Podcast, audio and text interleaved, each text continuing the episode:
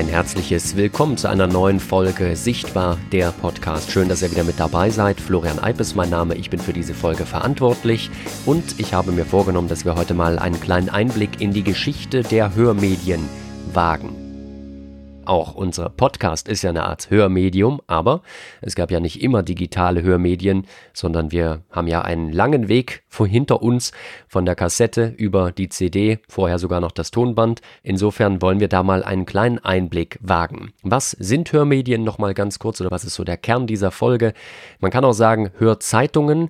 Es geht darum, dass Hörzeitungen für sehbehinderte und blinde Menschen eine wichtige Informationsquelle gebildet haben, in früherer Zeit heute sicherlich auch noch. Wie das genau aufgebaut war, darüber werden wir sprechen. Und insgesamt geht es auch um die Frage, wie konnten sich sehbehinderte und blinde Menschen früher informieren, wo es eben noch nicht so leicht war mit Computern und heute eben mit vielen Sprachausgabetools, die natürlich wunderbar funktionieren.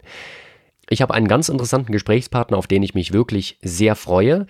Ich begrüße Hermann Dremel. Er war 40 Jahre lang Geschäftsführer der ATZ Hörmedien. Die ATZ Hörmedien kennen sehr, sehr viele, ist einer der bekanntesten und vor allem ältesten Hörzeitungsvereine in Deutschland. Und ich glaube schon, dass die ATZ Hörmedien den Markt für Hörzeitungen in gewisser Weise revolutioniert haben. Viele kennen Hermann Dremel übrigens vom Namen oder vielleicht auch von seiner warmen, sanften Stimme in den Ohren, denn er war selbst jahrelang als Sprecher und ist auch als Sprecher nach wie vor aktiv für Hörzeitungen. Aber die wenigsten kennen ihn eben persönlich. Das wollen wir heute noch mal ein kleines bisschen ändern, mal ein bisschen was erfahren, wie er zu dem Thema Sehbehinderung überhaupt gekommen ist, zum Thema Hörzeitungen. Und ich nutze auch die Gelegenheit, weil er eben auch gerade selbst einen neuen Lebensabschnitt betreten hat, denn nach 40-jähriger Tätigkeit als Geschäftsführer der ATZ Hörmedien hat er es jetzt in den wohlverdienten Ruhestand geschafft. Und auch das ist also eine gute Gelegenheit, um mal ein kleines bisschen zurückzublicken. Deswegen ist er heute mein Gesprächspartner im Sichtbar-Podcast, Hermann Dremel. Schön, dass du da bist. Hallo Florian. Jetzt lass uns noch mal ganz kurz über den Namen ATZ sprechen. Das wird ja jetzt immer wieder kommen. Wofür steht denn eigentlich ATZ? Also ich habe in Erinnerung, äh, A steht für Aktion Tonbandzeitung oder Alternative Tonbandzeitung. Was ist jetzt genau richtig? Ja, du kannst ganz viele äh, ähm, Erklärungen, Übersetzungen dafür finden. Wir haben uns vor vielen Jahren von dem ursprünglichen Namen Aktion Tonbandzeitung gelöst, weil es eben die Tonbänder nicht mehr gab. Und dann haben wir gesagt, aber wir können es nicht einfach so weglassen. Außerdem macht ATZ sich immer ganz gut, weil das im Alphabet immer relativ weit am Anfang steht. Bei allen Organisationen stehen wir immer unter den ersten dreien oben.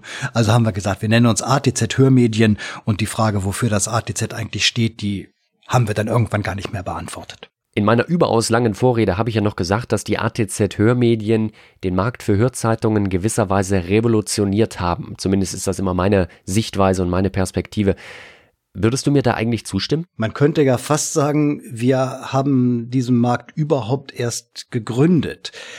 Als in den, wir reden von den 1970er Jahren, das war die Zeit, wo die Kompaktkassette gerade so ihren Siegeszug um die Welt äh, antrat die mit der viele Leute dann irgendwelche Mixtapes gebastelt haben mit Musik. Für blinde Menschen war das eine tolle Möglichkeit, Texte, Textaufsprachen zu hören. Die Hörbüchereien gab's schon vorher, da produzierten die noch auf diesen großen Spulentonbändern. Das war aber sowohl für den Vertrieb als auch schon für die Produktion und die Vervielfältigung ja ziemlich kompliziert. Für Bücher machte man das. Für Zeitungen, Zeitschriften, insbesondere ging es damals am Anfang um die Lokalzeitungen, da fingen einige damit an zu experimentieren und zu denen gehörten auch die Leute hier in Holzminden. Hans-Dieter Seiler, der damals Blindenvereinsvorsitzender hier in Holzminden war, damals hießen die ja noch Blindenvereine, der hatte so die Idee, sowas eben nicht nur für seine paar Mitglieder in seiner Bezirksgruppe zu machen, sondern das überregional anzubieten. Und das ging eigentlich nur dadurch, dass es dann Kopieranlagen für Kassetten gab und dass man diese Kassetten leicht verschicken, wiederbespielen und so weiter konnte. Also es hat so ein paar Ansätze gegeben, sowas auch anderweitig zu machen. Ich weiß, in Bielefeld und in Münster, da hatten die Organisationen zusammen mit der Münsteraner Hörbücherei das schon mal angefangen. Aber das jetzt wirklich in einem größeren Stil aufzuziehen, das ist was, was eigentlich, naja, ich will jetzt nicht sagen, in Holzminden erfunden worden ist, aber in diesem Maß von Holzminden aus vorangetrieben worden ist. Ja, nenn es, nenn es Revolution, ja.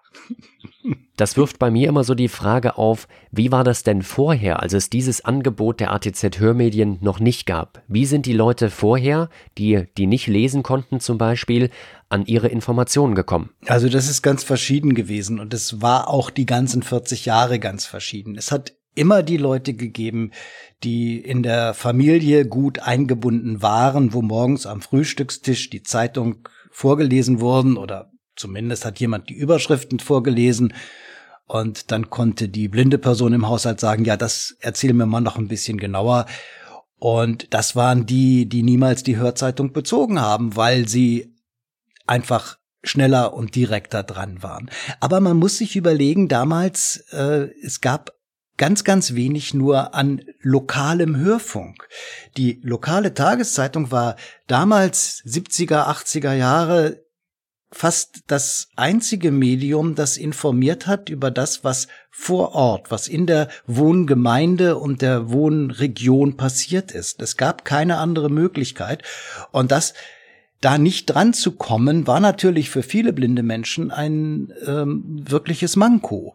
Und da haben wir damals schon eine Lücke gefüllt, weil die Leute halt die Möglichkeit hatten, sich diese Kassette anzuhören, zu einer Zeit, wo sie selber das wollten und nicht, wenn gerade irgendeine Betreuungsperson in Anführungsstrichen Zeit hatte. Nun hast du ja einen Großteil deines Arbeitslebens in Holzminden verbracht, wo die ATZ Hörmedien auch ihren Sitz haben oder hatten, muss man ja heute sagen. Denn äh, mittlerweile sind sie ja eingegliedert in die Westdeutsche Blindenhörbücherei in Münster, aber das nur als Randaspekt. Du hast also viele Jahre deines Lebens in Holzminden gearbeitet und lebst ja da auch heute noch. Und wir wollen ja jetzt auch noch mal ein kleines bisschen persönlicher werden in dem Podcast. Wo waren denn deine Anfänge eigentlich? Also ich äh, bin in, äh, in, in Celle aufgewachsen, habe in Celle Abitur gemacht und ich habe dann Jura studiert in Göttingen und wäre nie ein guter Jurist geworden, wusste aber nicht, was ich so alternativ hätte machen sollen. Und das war Mitte der 70er Jahre. Damals haben die Holzmindner angefangen, in verschiedenen Städten solche akustischen Lokalzeitungen aufzubauen. Und zwar so, dass sie gesagt haben, wir suchen Teams ehrenamtlicher Mitarbeiterinnen und Mitarbeiter, die Lust haben, aus der Zeitung die wesentlichen Artikel rauszusuchen, aus dem Lokalteil, und daraus einmal die Woche eine anderthalb Stunden Sendung zu sprechen. Und so ein Team suchten die auch in Göttingen. Und das habe ich in der Zeitung gelesen und das fand ich interessant. Und das war mein erster Berührungspunkt, dass wir damals in Göttingen angefangen haben, so eine Lokalzeitung zu machen. Und das habe ich, glaube ich, zweieinhalb Jahre irgendwie mitgemacht. Woher wusstet ihr denn, was für sehbehinderte und blinde Menschen oder für die, für eure Hörerinnen und Hörer interessant sein könnte? Wir haben auch Treffen mit den, dem, dem Hörerkreis in Göttingen gemacht. Wir haben die eingeladen auf einen Kaffeenachmittag und mit denen dann direkt gesprochen darüber, wie ihnen das gefällt. Und das ist dann teilweise auch sehr, sehr konstruktiv gewesen ähm, weil die, weil so im Gespräch man dann auch rauskriegt, was interessiert diese Menschen. Wir haben natürlich äh, diese, diese üblichen Sorgen gehabt, die man da am Anfang hat. Darf ich eigentlich irgendein Thema ansprechen, das mit Sehen zu tun hat, wenn da irgendwo eine ganz tolle Kunstausstellung ist, mit Bildern? Ähm, soll ich so einen Artikel darüber lieber weglassen, um die Leute nicht zu verletzen und solchen Umgang mit ich sag mal in Anführungsstrichen, blinden spezifischen Themen, das mussten wir ja auch erstmal lernen am Anfang. Und vor dieser Tätigkeit hattest du also, genau wie die anderen auch, eigentlich überhaupt keinen Bezug zu Menschen mit Sehbehinderung? Nee, überhaupt nicht. Für mich war das völliges Neuland. Ich weiß noch, als äh, Hans-Dieter Seiler, der Vereinsgründer aus Holzminden, das erste Mal bei uns in Göttingen war, um dieses Lokalzeitungsteam aus der Taufe zu heben, in Anführungsstrichen. Da war der zusammen mit einem Jugendlichen aus dem, dem Holzmindener Team äh, als Begleiter, also einem sehenden Begleiter nach Holzminden gekommen. Und dann haben wir uns da zusammengesetzt und wir waren alle sehr, sehr verhalten, hatten, haben ihn beobachtet, wie kommt der überhaupt zurecht hier als einer, der nicht gucken kann und Dann hatten die eine Flasche Sekt mitgebracht und der äh, Sehende äh, schenkte Sekt, Sektgläser ein und der blinde Herr Seiler sagte, Klaus, was zitterst du denn so? Und da saßen wir da völlig perplex. Äh, was ist jetzt? Woher weiß der das? Ich denke, er kann nicht sehen und dass das äh, ein Fake war, dass sie diesen Gag immer wieder mal brachten, das haben wir viel später erst verstanden. Die wollten uns Sehenden wirklich einfach ein bisschen schocken und ein bisschen testen. So was passierte dann gelegentlich auch. Nein, ich hatte da überhaupt keinen äh, Kontakt zu und habe den Umgang mit blinden Menschen im Lauf der Jahre erst äh, gelernt, wenn man das so will und in der Zeit halt gesehen, was für ein Entwicklungspotenzial in dieser damals noch rein ehrenamtlichen Arbeit in Holzminden steckte. Und mich dann irgendwann entschlossen anzubieten, wir versuchen das mal. Keiner hatte damals äh, eine Garantie, dass sich das irgendwie finanziell überhaupt tragen würde. Aber ich habe gesagt, wir versuchen das mal für ein halbes Jahr und bin da eingestiegen, am Anfang wirklich für einen Appel und ein Ei aber was man dann machen konnte, wenn man dann den ersten Hauptamtlichen hatte, dann konnte man sich auch einen Zivildienstleistenden einstellen. Damals die Wehrdienstverweigerer, ne, die dann noch einen Ersatzdienst in Anführungsstrichen machen mussten. Und die konnten bei sozialen Einrichtungen arbeiten. Und dann haben wir unseren ersten Zivi eingestellt und der machte dann die Routinearbeit, Kassetten kopieren, Versand und so weiter. Und dann konnte ich über die Dörfer ziehen, in Anführungsstrichen, und solche Zeitungen auch anderswo verstreut über ganz Deutschland ins Leben rufen. Und dadurch wuchs das Ganze so. Wir waren ja zwischendurch äh, richtig groß, in Anführungsstrichen. Da haben wirklich fünf feste Arbeitskräfte bei uns gearbeitet, fünf bis sechs. Und ja, die, das wurde dann jetzt in den 2000er Jahren kontinuierlich wieder kleiner, auch einfach weil die aktuelle Technik CDs im Einwegversand verschicken längst nicht mehr so personalintensiv war, wie das das zwischendurch war. Das müssen wir vielleicht noch mal ein kleines bisschen erklären. Ja, das liegt vor allem daran, dass wir zu den Kassettenzeiten ja von den Hörerinnen und Hörern erwartet haben, dass sie ihre Kassette auch wieder zurückschicken, dass die wiederverwendet werden kann. Das hat bei den CDs dann nicht mehr geklappt. Mit wiederbespielbaren CDs zu arbeiten war einfach äh, viel zu aufwendig. Der große Nachteil war, dass wir dann Einweg-CDs verschickt haben, was die Ökobilanz ja nun nicht gerade verbessert hat. Heutzutage, wo viele Hörerinnen und Hörer die Sachen dann wirklich online beziehen, sind wir da, was die Ökobilanz geht, ja wieder auf einer besseren Seite. Ne? Ich will noch mal so ein kleines bisschen in deine Familiengeschichte gehen. Du hast mir mal erzählt, dass deine Eltern aus einem ganz anderen Bereich eigentlich kommen. Äh, ich meine, dass da irgendwie was Juristisches äh, mit dabei war. Mein Vater war Richter, ja. Genau, und was hat er denn dann gesagt, als du gesagt hast, äh, ich höre jetzt mit meinem Jurastudium auf und ähm, ich mache jetzt Hörzeitung? Also er hat, glaube ich, äh, sehr gemerkt, dass die Juristerei nicht das war, für das ich gebrannt habe. Und er hat auch gemerkt, wie in der Zeit, wo ich dann in Göttingen nebenher ehrenamtlich diese Hörzeitungsgeschichte gemacht habe, dass das was war, was mich mehr interessiert hat. Na ja, und als ich ihm dann gesagt habe, ich versuche das jetzt mal und ich versuche es eben auch so, dass es sich ja, dass es sich selbst rechnet, dass ich dir nicht weiter auf der Tasche liege, da äh, ja die Reaktion war wohl mehr so, äh, du wirst schon wissen, was du tust und das ja, das war mir Rückhalt genug, um zu sagen, okay, ich wage es jetzt wirklich. Und das hat ja geklappt. Das war, das Gute war, dass das dann wirklich auch geklappt habe und hatte und dass ich meine Eltern insofern dann nicht enttäuscht habe.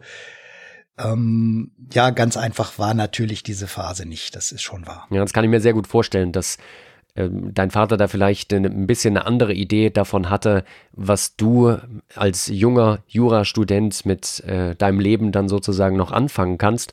Aber gleichzeitig muss man ja auch sagen, ich finde es total bewundernswert, dass du äh, da dann einfach den Mut gehabt hast, das anzugehen. Und irgendwie war es ja dann auch für dich eine Herzensangelegenheit, oder? Ja, genau das ist es. Äh, ich wollte immer irgendwo was mit Medien machen. Ich, äh, mein, mein Herz hat mir gesagt, geh bloß nicht in diesen bürokratisch äh, organisierten öffentlich-rechtlichen Rundfunk. Da kannst du dich auch nicht frei entfalten. Und dann so eine Chance zu haben.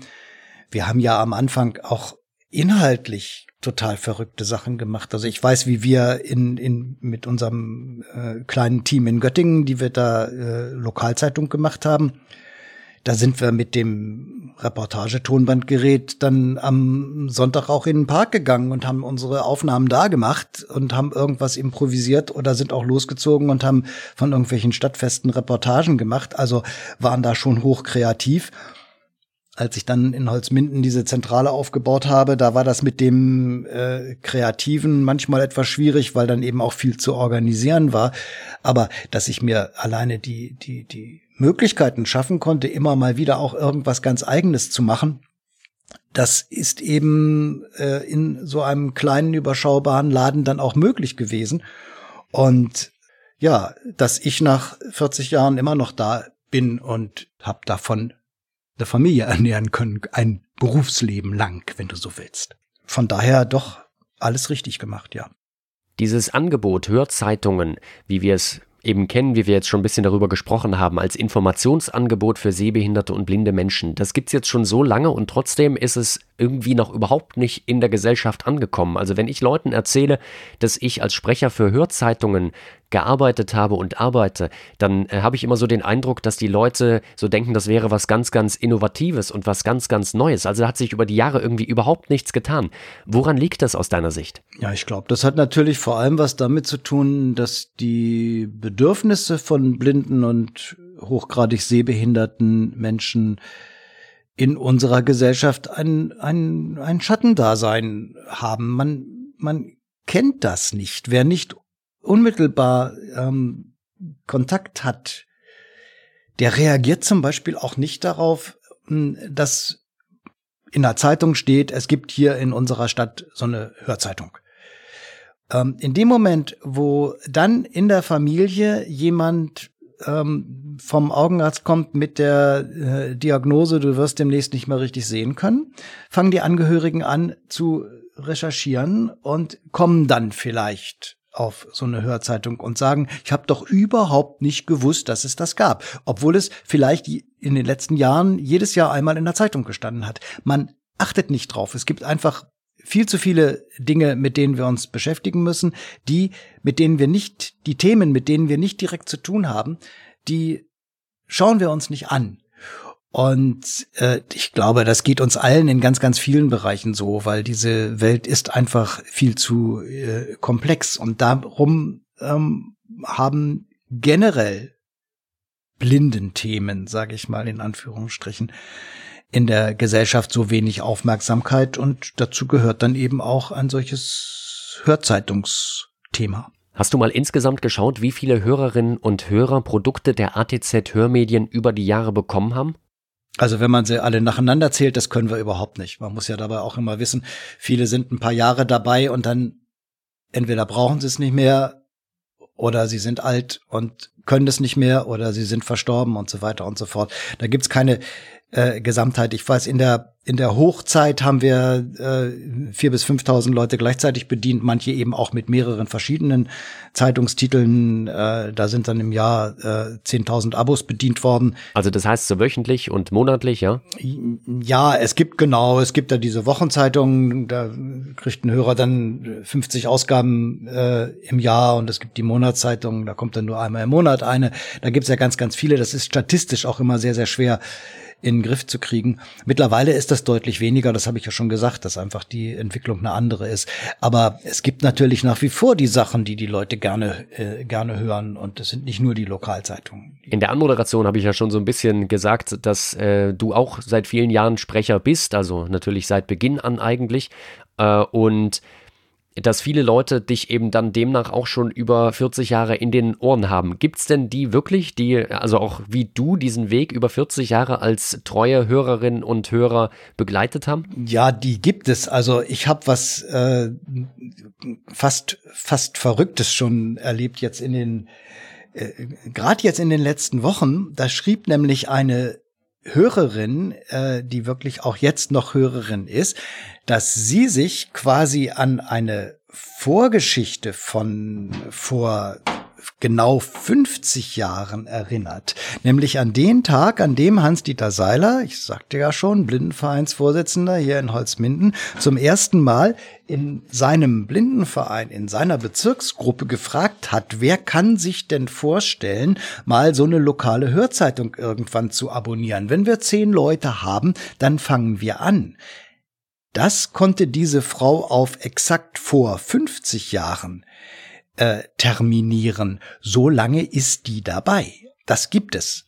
Also seit 1970. Da reden wir von 1970, richtig. Und in diesem Zeitraum, da kann man auch die Vereinsgründung so ein bisschen datieren. Lass uns da nochmal einen kleinen Step zurück machen. Wie ging das eigentlich vonstatten? Ja, das ging in mehreren Stufen. Wenn wir nochmal in die Geschichte zurückgucken, dann war das zunächst so dieses, wir gucken mal, ob wir nicht für ein paar Leute äh, bei ein paar Leuten Interesse finden und dann stellen wir mal so ein Spulentonbandgerät dahin und die allererste Ausgabe hat seine damalige erste Ehefrau gelesen, bevor dann so eine kirchliche Jugendgruppe das Woche für Woche gemacht hat. Und ähm, dieser Arbeitskreis der Kirche hat dann eine Zeit lang gearbeitet, aber irgendwann äh, hörte äh, oder hat der Kirchenkreis hier gesagt, Moment mal, jetzt werdet ihr so weit überregional aktiv, das passt nicht mehr in unsere regionale Arbeit. Und dann ist der Verein als eigenständiger Verein 1976 gegründet worden. Und ich bin, um das jetzt rund zu machen, seit 1979 da. Das ist der Zeitpunkt gewesen, wo dann zum ersten Mal der Verein sich einen Hauptamtlichen leisten konnte. Dann wurde das Angebot also Stück für Stück erweitert, Regionalzeitung, überregionale Zeitung, du hattest es schon gesagt. Ähm, wie viele Zeitungen insgesamt habt ihr denn eigentlich vertrieben? Was war so vielleicht der Höchststand? Also zu Höchstzeiten gab es um die 70. Heute haben wir noch immer an die 50 Titel. Es hat schon ganz, ganz früh ein Verbraucherratgeber gewesen. Texte der Stiftung Warentest. Heißt Marktreport gibt es heute immer noch. Das ist eine Zeitung, die es seit 45 Jahren gibt oder so. Und die ist beliebt, genauso wie Gesundheitsthemen, das Wartezimmer oder reine Unterhaltung, der Regenbogen. Solche Sachen gibt's ja nach wie vor. Und auch die haben nicht mehr die Hörerzahlen wie äh, damals, aber haben immer noch einen großen und treuen Hörerkreis, einfach weil es da die ganzen Artikel gibt. Nicht nur die Kurzzusammenfassung, ich rede jetzt mal von Stiftung Warentest, die Kurzzusammenfassungen von irgendwelchen Tests, die werden durch alle Rundfunk- und Fernsehsender gejagt. Aber die ausführlichen Testberichte, die stehen eben nur in der Zeitschrift und wir lesen sie vor. Und die Hörer, Hörerinnen und Hörer hören sie von menschlichen Stimmen gelesen und nicht von den synthetischen Stimmen, mit denen ihr Handy sowieso den ganzen Tag quakt, ne? Jetzt haben wir es vielleicht schon so ein kleines bisschen angerissen, was eigentlich auch so ein Kern dieser Tätigkeit ist, dieser Hörzeitungstätigkeit, nämlich das ist das Ehrenamt. Das ist ja in der Arbeit mit Menschen mit Handicap eigentlich immer was ganz, ganz Wichtiges und bei den ATZ-Hörmedien haben eine ganze Menge an ehrenamtlichen Sprecherinnen und Sprechern dafür gesorgt, dass Informationen zugänglich gemacht wurden.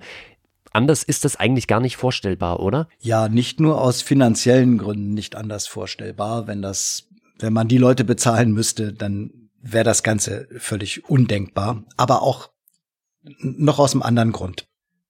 Ich habe darüber in der Anfangszeit immer mal wieder nachgedacht, wenn man die Leute denn bezahlen würde, wenn man dafür Leute fest anheuern würde, wie sähe das denn bitte aus? Dann müsste einer sich Montagmorgen hinsetzen und müsste äh, drei Stunden lang äh, Zeitungsartikel aus Göttingen auswählen und aufsprechen. Und nachmittags setzt er sich hin und sucht Zeitungsartikel aus Bielefeld aus und spricht die dann auf.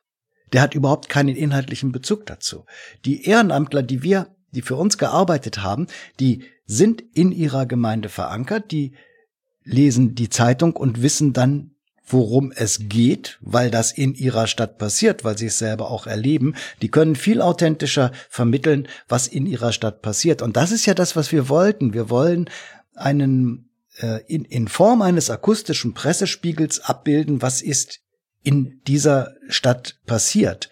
Und das können die Ehrenamtler aus ihrem Engagement heraus, ähm, ich glaube, viel besser als Hauptamtliche, die man dazu anheuert und die es dann machen müssen, in Anführungsstrichen. Also kann man sozusagen auch festhalten, die ATZ war immer auch ein Pool für Menschen, die sich engagieren wollten. Ich finde, das ist auch ein total schönes Ergebnis deiner und eurer Arbit. Wir wollen so langsam den Bogen spannen. Schön ist dabei das Stichwort. Kannst du dich denn an so ein Schlüsselereignis für dich erinnern? Irgendwas, was dir jetzt auch rückblickend besonders im Gedächtnis ist, wo du sagst, das war so ein emotionales Ereignis für mich, was ich aus dieser langjährigen Arbeit eben wirklich nie vergessen werde? Wo du so gezielt fragst, ich erinnere mich daran, äh, dass ich einmal aus einer unserer Redaktionenkonferenzen rausgegangen bin. Jetzt muss ich das im Moment erklären. Alle zwei Jahre haben wir Leute aus unseren ehrenamtlichen Arbeitsgruppen eingeladen zu einem Wochenendseminar immer aus den verschiedenen Gruppen nach dem Motto, ihr könnt hier was lernen und das bringt ihr dann bitte in eure Gruppe und schult die dann weiter oder so. Und diese Veranstaltungen sind äh, sehr, sehr unterschiedlich gelaufen, aber ich habe immer das Gefühl gehabt, da kann man ganz, ganz viel vermitteln und kann auch gleichzeitig diese Dankbarkeit dieser Ehrenamtler, dass man sich auch mal um sie kümmert, dann pflegen und aufnehmen. Ich weiß, es gab eine dieser Veranstaltungen, ich weiß aber gar nicht mehr genau welche. Ähm, da bin ich wirklich nach der Schlussrunde am Sonntagmittag aufgestanden mit einem ganz dicken Kloß im Hals und habe so zu mir gesagt, das ist wahrscheinlich das Beste gewesen, was du je abgeliefert hast, weil die wirklich emotional auch sehr, sehr gut war. Man stellt sich dann ja, man muss sich mal diese, diese Schlussrunde vorstellen, ne? Jeder sagt nochmal, wie es ihm gefallen ist. Alle geben ein wahnsinnig gutes Feedback. Wenn du das Gefühl hast, äh, nach so einer Seminarrunde, die Leute haben genau das gekriegt, was sie gebraucht haben. Sie können jetzt was mitnehmen, was sie in ihrer Arbeit äh, voranbringt. Äh, jeder ist mit seinen Bedürfnissen äh, zu Wort gekommen und nimmt was mit. Ähm, das ist was, äh, das weiß man ja nicht vorher, ob das klappt. Jeder, der mal so Seminare organisiert hat, der weiß auch, es ist fast immer einer dabei, der irgendwie querschießt. Mit irgendeinem Schwierigen muss man umgehen. Wenn man den dann nachher auch noch eingefangen hat und es hat unterm Strich alles funktioniert, dann ist das was, wo du sagst, ja, es war viel Arbeit und man hat so ein, so ein Seminarwochenende, äh, man schläft ja auch kaum, weil das Abendprogramm ist auch wichtig, um mit den Leuten in persönlichen Kontakt zu kommen. Und am nächsten Morgen musst du dann trotzdem wieder fit sein und äh, organisieren und planen und machen und tun. Es ist tierisch anstrengend. Und wenn es dann unterm Strich äh, so gut geklappt hat, dass du dann sagst, ja, die gehen jetzt alle glücklich wieder nach Hause das darf einen dann schon anrühren, ja. Das lasse ich mir dann auch nicht nehmen. Relativ am Anfang der Folge haben wir schon darüber gesprochen oder habe ich schon gesagt, dass die ATZ Hörmedien ja jetzt seit Juli unter dem Dach der Westdeutschen Blindenhörbücherei in Münster fungieren. Das Ganze war natürlich ein etwas längerer Prozess. Äh, dass man das umstellen konnte. Das kann man sich, glaube ich, vorstellen, aus so einer Struktur rauszukommen. 40 äh, Jahre hast du den Verein gehabt. Du äh, hast dann gesagt, auch du hast ein Alter erreicht, wo du dich dann etwas mehr zurückziehen kannst und hast es dann übergeben. Das Ganze hat relativ lange gedauert und ähm, ihr habt euch da aber auch bewusst Zeit gelassen, oder? Ja, also wir haben äh, Mitte des letzten Jahres angefangen, einfach zu planen und zu überlegen, in welchen Schritten müssen wir das jetzt machen. Und wir haben zum 1. Januar die Produktion übergeleitet mit der, also die reinen Routinearbeiten und wir haben im ganzen ersten Halbjahr dann dazu die ganze Bürokratie übergeleitet. Das muss ja auch alles hö hörermäßig, hörerdateimäßig äh, organisiert werden und so weiter und so fort. Dass die Hörerinnen und Hörer möglichst gar nicht merken, dass sie ihre Sachen jetzt woanders herkriegen. Und äh, ja, wer uns persönlich so ein bisschen kannte, der merkt jetzt, da sitzen jetzt andere Leute am Telefon, aber nicht mal die Telefonnummer ist geändert worden. Also diesen Übergang möglichst sanft zu gestalten, das war ganz wichtig und das hat weitgehend geklappt. Das ist das Erste, was mir eben einfiel, als du diese Frage gestellt hast. Ähm, es hat ganz, ganz häufig so neue Schritte gegeben. Die Digitalisierung war eins, ähm, auch dass wir unsere ganze Bürotechnik irgendwann auf ein richtiges Datenbanksystem umgestellt haben. Es gab eben drei verschiedene Umzüge, jetzt dieser ist jetzt der letzte. Immer dann, wenn ich dann da so gesessen habe wie jetzt und sage, dieser Schritt war erfolgreich, das Neue läuft jetzt. Das sind so die Momente, wo ich sage, super, hat geklappt. Und dafür habe ich jetzt diese ganze Energie in den letzten Wochen reingesteckt und jetzt geht es einen Schritt weiter. Und an dem Punkt sind wir ja auch im Augenblick gerade wieder, dass ich sagen kann, in diesem Monat arbeiten die Münsteraner, was die Auslieferung unserer Hörzeitungen angeht, das erste Mal vollkommen autonom. Und ich muss mich nicht mehr jeden zweiten Tag per Telefon und Teamviewer um irgendwelche Fragen kümmern, sondern ich habe das übergeben, die arbeiten jetzt, ich kann das jetzt loslassen. Und äh, ja, ein bisschen hat uns diese Corona-Krise es dann erschwert, weil ich halt nicht so regelmäßig zu Teamschulungen nach Münster fahren konnte und wollte. Insofern gibt's da jetzt auch noch ein bisschen was nachzuarbeiten. Aber äh, dieser, dieser Grundsatz, ähm, es soll so sein, dass niemand dadurch irgendwie belastet wird, auch unsere ehrenamtlichen Redaktionsteams ja nicht, für die soll sich ja möglichst auch nichts ändern, das haben wir weitgehend hingekriegt. Das sind die schönen Momente. Kann man fast schon sagen, dass das ein bisschen das Erbe ist, was du auch hinterlässt, also eine wunderbare Struktur aus Ehrenamtlern, die sich organisieren, gemeinsam mit Sehbehinderten und Blinden Informationen zugänglich machen, auch für sehbehinderte und blinde Menschen oder auch äh, alle, die eine Leseeinschränkung haben, äh, Informationen zugänglich machen über Hörmedien, ähm, finde ich nach wie vor eine wunderbare Struktur, die da insgesamt geschaffen wurde von den ATZ-Hörmedien. Und nun komme ich damit zur letzten Frage. Hermann, du bist seit Juli in Rente gegangen.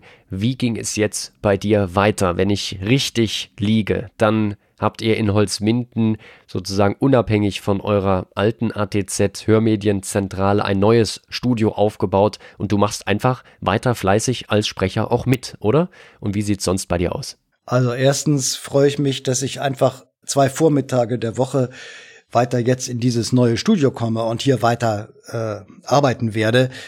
Und ich weiß einfach, dass am Anfang auch zu Hause in meinem Homeoffice, wie man ja heute sagt, das Telefon klingen wird, weil es einfach noch vieles gibt, was dann in Münster noch geregelt und organisiert und wer weiß, was werden muss. Und dafür, äh, das, das mache ich auch dann nicht einfach nur so, sondern das darf ich offiziell weiterhin ähm, für die ATZ tun. Insofern höre ich nicht einfach auf und ich glaube, das könnte ich auch nicht. Und dass ich auf der anderen Seite mich dann um vielen Verwaltungskram, um viel organisatorisches, was man eben so als Geschäftsführer immer machen muss, dann nicht mehr kümmern muss. Das ist schon eine sehr äh, nette Aussicht, muss ich mal sagen. Ansonsten hoffen wir natürlich, dass diese Corona-Zeit irgendwann vorbei ist. Denn eigentlich rudere ich sehr gerne auf der Weser und dieses Jahr ist das alles ein bisschen schwierig, weil man kann in so einem Ruderboot also schlecht zwei Meter Abstand halten. Das klappt einfach nicht. Und in so einen wackeligen Einer setze ich mich in meinem Alter nicht mehr. Na gut, aber ich habe auch noch zwei Enkelkinder, also langweilig wird mir nicht werden. Vielen Dank, Hermann Dremel, für das Gespräch. Äh, sehr interessante Einblicke in die Geschichte der Hörzeitungen und die Geschichte der ATZ Hörmedien, die auch heute noch viele, viele 100 sehbehinderte und blinde Menschen ausstatten mit Hörmedien, den Zugang zu Informationen erleichtern, auch über die Arbeit vieler Ehrenamtlicher, die mitmachen. Also ein tolles Projekt, was da sich über viele Jahre entwickelt hat und ja auch nach wie vor noch besteht. Vielen Dank, Hermann, für das Gespräch. Danke für die Aufmerksamkeit. Ja, sehr gerne. Und damit sind wir auch am Ende dieser Podcast-Folge angekommen. Sichtbar der Podcast war das heute mit Hermann Dremel im Gespräch. Er war über 40 Jahre der Geschäftsführer der ATZ Hörmedien mit Sitz in Holzminden, heute mit Sitz in Münster. Wenn ihr euch einen Überblick verschaffen wollt über die Angebote der ATZ, dann könnt ihr das im Internet unter www.blindenzeitung.de. Kontakt geht auch über die E-Mail-Adresse atz.blindenzeitung.de oder über die Telefonnummer 0251 719902. Die ganzen Informationen werden natürlich auch nochmal in der Podcast-Beschreibung verlinkt. Wir sind jederzeit offen für euer Feedback. Schreibt uns eine E-Mail an sichtbar.hörmal mit OE geschrieben audio.org dafür. Und wir sind auch offen für neue Anregungen, für Gesprächspartner, für Themen, die wir anfassen können, Themen rund um den Bereich Barrierefreiheit, Inklusion, Handicap, alles was damit zu tun hat. Das interessiert uns besonders. Wir probieren auch gerne mal andere Formate aus, nicht nur Interviewformate, sondern auch mal reportagige Sachen und das als kleiner Teaser für die nächste Folge. Das wird so eine sein. Da heben wir mal so ein bisschen vom Boden der Tatsachen ab und bewegen uns durch die Lüfte. Und damit eine schöne Woche, alles Gute, bis bald. Florian Eib war das für Hörmal Audiodeskription bei Sichtbar, der Podcast.